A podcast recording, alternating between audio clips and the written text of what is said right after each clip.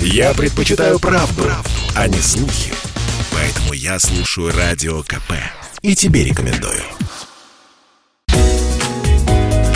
Здоровый разговор. Всем привет, это «Здоровый разговор» в эфире Мария Баченина. Сладенькое нужно для работы мозга. Это утверждение прочно засело в головах сладкоежек, хотя давно уже опровергнуто учеными. Мозгу действительно нужна глюкоза, которую легче всего получить, конечно, из конфет или пирожного. Но глюкоза – это не только сладости. Она есть практически во всем, что мы едим. Дело в том, что наш организм очень любит сохранять энергию, поэтому ему проще получить глюкозу из быстрых углеводов, а не тратить силы на переработку сложных. Проблема постоянного желания съесть десерт заключается в угрозе для здоровья.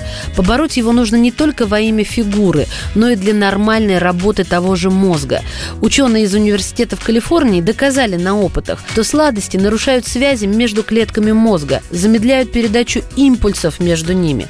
И если не бороться с тягой к пироженкам, увеличивается риск раннего развития Альцгеймера. Поэтому самое время избавиться от этой пагубной привычки. Благо у нас есть козыри. Чтобы понять, как бороться с этой напастью, нужно знать, почему порой так хочется съесть конфетку, торт или шоколадку. Сильная тяга к десертам появляется от снижения уровня глюкозы в крови. Как мы уже поняли, ее мы можем получить из чего угодно. А еще мы знаем, что организм стремится получить ее как можно быстрее. У заядлых сладкоежек это похоже на наркоманию, когда мозг запоминает, что по первому требованию он получает быстрые углеводы.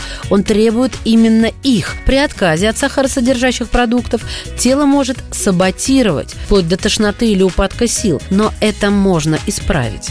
Если нам хочется сладенького, значит нам просто нужна энергия. Чтобы не попасть в зависимость от еды, нужно приучать себя к тому, что энергия есть в правильных продуктах. Со временем, заменяя торт на злаковый батончик или даже на стейк, мы приучаем мозг добывать глюкозу из сложных углеводов. Поверьте, необходим всего 21 день, чтобы у нас появились новые привычки и исчезли старые. Еще организм может сам синтезировать глюкозу. Это называется глюконеогенез. Но зачем ее ему синтезировать, если можно просто слопать сникерс?